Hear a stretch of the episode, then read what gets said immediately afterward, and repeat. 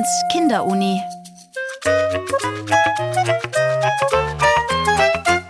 Es folgt die Wiederholung einer Sendung von Oktober letzten Jahres. Mein Name ist Lukas Brunner und ich bin Klimaforscher an der Universität Wien. Ich bin vom Institut für Meteorologie und Geophysik und mit dem Klimalabor haben wir versucht, unsere Forschung und auch ein bisschen die Hintergründe von Klima und Wetter den Kindern näher zu bringen und auch versucht, die verschiedenen Aspekte Klima, Wetter ein bisschen aufzutrennen und dann auf einzelne davon einzugehen. Mittendrin im Klimalabor. Wie entstehen Wolken? Was steckt hinter dem Klimawandel und was hat das alles mit Physik zu tun? Eine Sendung von Caspar Ahrens.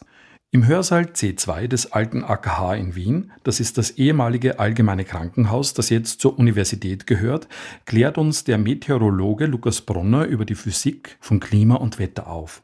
Beim sogenannten Klimalabor, ein Ort, wo Kinder durch Experimente zum Thema Klima lernen, erfahren die Ö1 Kinderuni-Reporter Leon, David und Felix mehr über den Unterschied von natürlichen und menschgemachten Treibhauseffekt, was gegen Austrocknungen und Überschwemmungen Getan werden kann oder wie sich der Luftdruck messen lässt. Die Antwort auf die erste Frage, nämlich wie Wolken entstehen, weiß Leon aber bereits selbst. Wenn das Wasser verdunstet, steigt's auf und sammelt sich unter einer Wolke. Dann regnet das Wasser herunter, schmelzt dann, kommt in die Flüsse. Entweder es versickert gleich oder regnet direkt in die Flüsse und Seen oder es sammelt sich oder die Pflanzen benutzen es zum Trinken und dann verdunstet das Wasser wieder. War eigentlich sehr gut erklärt. Wichtig ist einfach zu erwähnen, dass da das Wasser quasi einen Kreislauf durchgeht. Einerseits genau, das hast du richtig gesagt, es verdunstet, vor allem über den Ozeanen, weil dort natürlich sehr, sehr viel Wasser da ist, das verdunsten kann, steigt in der Atmosphäre auf bis es eine Wolke bildet. Und die Wolke führt dann zu Niederschlag, ist der Überbegriff, also Regen, Schnee, Eis, das ist alles dann Niederschlag. Der kommt dann wieder auf die Erde, wo er sich in verschiedenen Formen sammeln kann, also in Seen, in Flüssen. Es kann direkt auf Pflanzen fallen zum Beispiel, dass sie es brauchen können, wie du gesagt hast.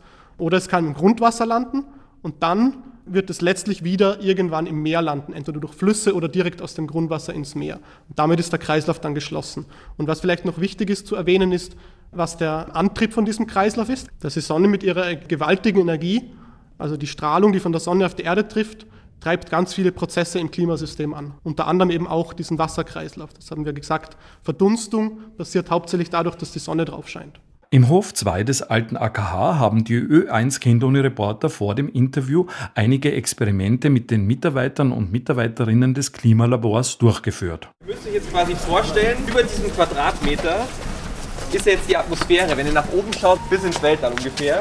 Das ist jetzt eine Säule und die ganze Luft, die jetzt quasi hier über uns ist, die drückt komplett hier auf dieses Quadrat. Was ist Luftdruck? Auch eine sehr gute Frage.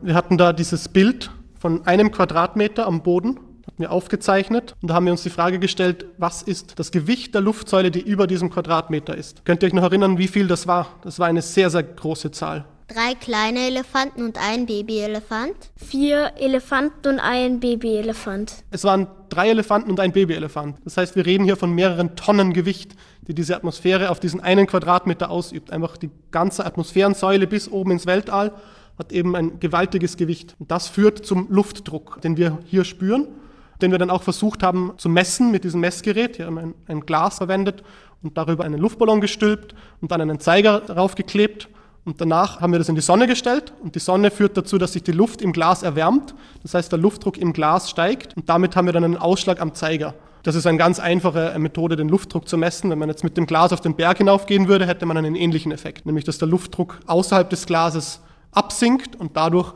der Luftdruck innerhalb des Glases relativ höher wird. Jetzt wollen wir alle mal schauen, was mit unseren Barometern passiert ist, die wir vor so einer halben Stunde aufgestellt haben. Was jetzt passiert ist, die Luft hat sich ein bisschen erwärmt in dem Gefäß und hat den Anzeiger dann jetzt so einen Tick nach unten gedrückt. Wissen die Kinderuni-Reporter, warum die Luft oben am Berg dünner ist als unten im Tal bzw. näher beim Meeresspiegel? Weil von oben das Gewicht die Luft mehr runterdrückt und oben die Luft mehr schwebt. Ja, das hätte ich selber eigentlich ähm, nicht besser erklären können. Wir haben quasi diese Luftsäule, die wir uns vorher schon vorgestellt haben, Und ganz unten drückt natürlich die gesamte Säule, die gesamte Luft, die vom Weltraum bis nach unten drückt, alles auf die unterste Schicht. Wenn wir am Berg oben sind, haben wir einfach weniger Atmosphäre über uns. Das heißt, es gibt auch weniger, was nach unten drückt. Und deswegen wird sie weniger zusammengedrückt. Und deswegen ist die Luft am Berg oben, der Luftdruck am Berg oben etwas geringer. Das ist richtig. Ja? Durch ein Experiment mit einer Wärmebildkamera, die die Wärmespeicherung unterschiedlicher Farbflächen anzeigen kann, haben die Kinder über Reflexion und Absorption von hellen und dunklen Farben erfahren. Welche Farben sollten im Sommer am besten getragen werden? Eher weiße Sachen. Ich würde im Sommer mehr weiß tragen, weil einem da nicht so heiß wird. Warum wird schwarz heiß und weiß nicht? Das ist prinzipiell so, dass dunklere Oberflächen mehr absorbieren und hellere Oberflächen mehr reflektieren, das heißt weniger absorbieren. Und dadurch ist es vor allem ganz am Anfang, wenn man das neu aufhängt und die Sonne drauf scheint, ist es so, dass sich schwarze Oberflächen einfach schneller erwärmen. Das haben wir sehr schön gesehen mit der Wärmebildkamera. Wenn man hier auf diese Oberflächen draufschaut mit dieser Kamera, dann sieht man, dass die schwarzen oder die dunklen Oberflächen deutlich wärmer schon waren und die hellen Oberflächen noch deutlich weniger warm waren. Das lässt sich eins zu eins übertragen auf das Klimasystem. Wir haben zum Beispiel Schnee, Eis, das sehr viel reflektiert. Das heißt, wir sagen hier Albedo dazu. Und auf der anderen Seite haben wir quasi dunklere Oberflächen, wie zum Beispiel den Ozean, der relativ dunkel ist, der einfach viel mehr des Sonnenlichts, das hereinkommt, direkt absorbiert und nicht zurück ins Weltraum reflektiert.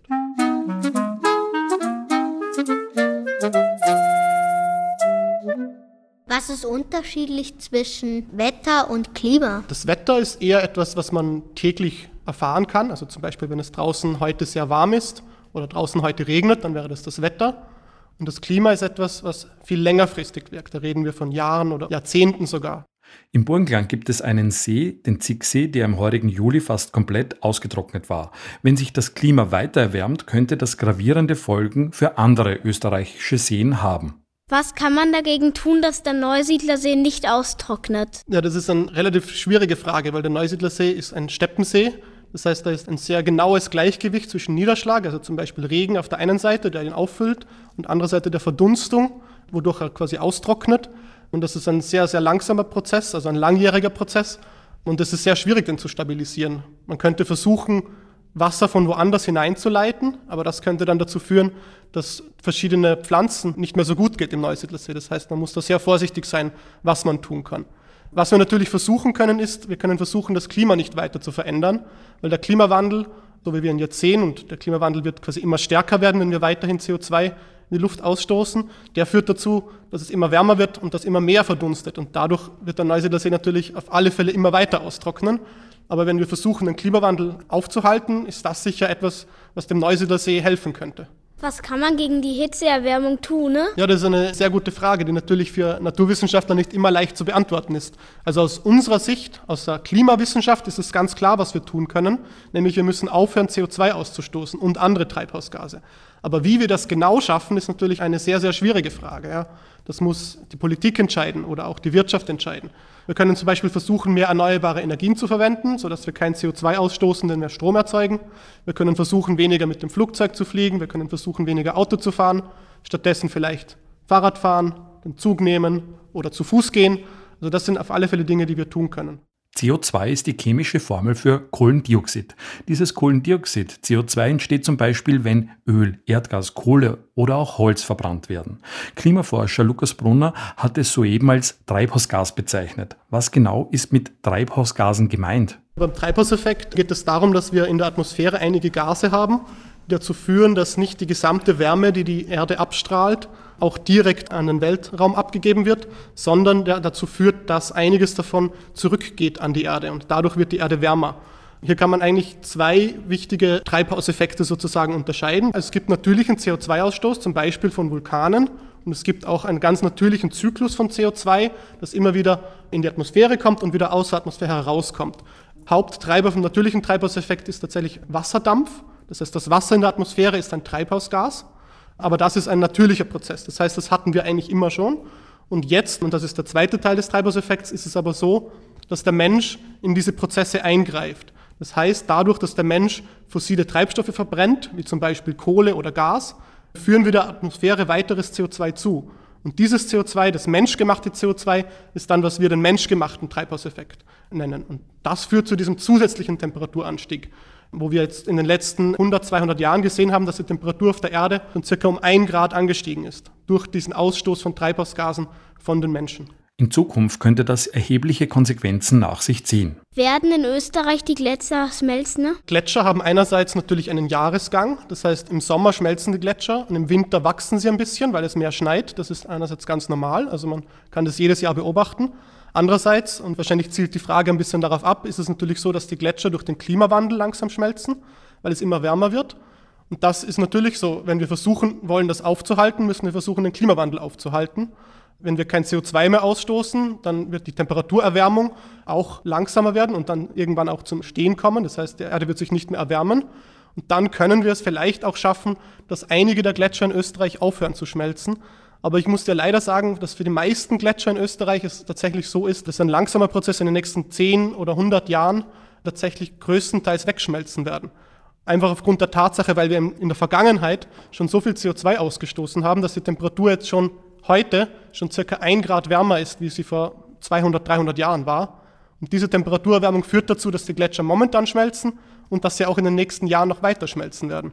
Da haben wir uns schon ein bisschen die Zukunft verbaut von den Gletschern in Österreich. Also das ist leider sehr schwierig, das jetzt noch aufzuhalten. Aber das bedeutet nicht, dass wir es nicht trotzdem versuchen sollten. Wenn am Berg die Gletscher schmelzen, steigt unten der Meeresspiegel. Um wie viel steigt der Wasserspiegel? Das ist eine sehr gute Frage, ja. Das hängt einerseits davon ab, von welchem Zeitraum wir sprechen. Also wenn du mich fragst, wie weit der Wasserspiegel morgen steigt, dann ist das quasi völlig egal, weil das ist nur zufällig. Also da haben wir Ebbe und Flut zum Beispiel. Da steigt und sinkt der Meeresspiegel ständig. Aber du fragst jetzt mich wahrscheinlich, wie weit er steigt durch den Klimawandel. Und hier ist es so, dass der Meeresspiegelanstieg ein sehr, sehr langsames Phänomen ist. Das heißt, hier reden wir von 100, 200, 300 Jahren auf der Zeitskala, wo das passiert. Und hier ist es aber tatsächlich so, dass wir hier von mehreren Metern reden. Das heißt, in 200, 300 Jahren kann es durchaus sein, dass das Meer zwei bis drei Meter höher ist. Und das sogar, wenn wir jetzt schaffen, den Klimawandel aufzuhalten. Wenn wir gar nichts tun, wenn wir so weitermachen, wie wir in der Vergangenheit gelebt haben, also CO2 ausstoßen, herumfliegen, viel das Auto nehmen, dann kann es sogar noch viel weiter steigen. Also dann kann es sein, dass das Meer 2300, also in 200, 300 Jahren, tatsächlich um fünf Meter ansteigt. Und das ist natürlich jetzt vor allem für Leute, die an der Küste leben, nicht sehr gut. Also da sollten wir wirklich versuchen, dass wir den Klimawandel möglichst aufhalten, möglichst wenig CO2 auszustoßen, damit die Temperatur nicht weiter ansteigt und damit dieser Temperaturanstieg dann nicht dazu führt, dass zum Beispiel die Gletscher schmelzen. Das ist wirklich sehr wichtig. Nicht nur für uns und unsere Kinder, sondern noch viel weiter. Da müssen wir noch viel weiter denken und viel längerfristig denken. Das ist jetzt Eis, das treibt im Wasser. Und ihr seht, es steht auch ein bisschen raus, ja, wenn man da rein. Könnt ihr auch selber schauen. Es ist nicht ganz unter Wasser. Die Frage ist, wenn dieses Eis schmilzt, ob dann der Meeresspiegel steigt. Und hier haben wir Eis, das liegt auch ein bisschen im Wasser, aber es ist auch auf dem Land. Und was passiert, wenn dieses Eis schmilzt? Wenn wir quasi Eis haben, das schon im Meer schwimmt und das Eis schmilzt, dann führt das eigentlich zu keinem Meeresspiegelanstieg. Aber wenn wir natürlich Eis haben, das an Land ist, wie zum Beispiel von einem Gletscher oder auch von Eis an den Polen, das zum Beispiel am Südpol auf Land ist, und wenn das schmilzt, dann ist das wie ein Fluss, der ins Meer fließt dann steigt der Meeresspiegel. Dadurch, dass dieses Wasser vorher an Land quasi gespeichert war und jetzt flüssig geworden ist und dadurch ins Meer kommen kann. Wird es in Zukunft Überschwemmungen geben? Also in Österreich und auch in anderen Orten der Welt hat es natürlich immer schon Überschwemmungen gegeben. Wenn es zum Beispiel einfach mal irgendwo zufällig zu viel regnet, dann ist der Fluss nicht mehr groß genug und dann gibt es eine Überschwemmung. Das ist immer schon passiert und das wird auch in Zukunft passieren. Aber es gibt natürlich Gebiete, wo durch den Klimawandel das nochmal viel stärker geworden ist. Das heißt, es kann zum Beispiel noch stärkere Regenfälle geben, sodass es dann noch zu mehr Überschwemmungen kommt. Oder es kann auch sein, dadurch, dass die Gletscher schmelzen, dass eine gewisse Zeit lang, während die Gletscher schmelzen, einfach immer mehr Wasser den Berg hinunterfließt. Und auch das kann dazu führen, dass es tendenziell mehr Überschwemmungen gibt. Also das kann durchaus passieren.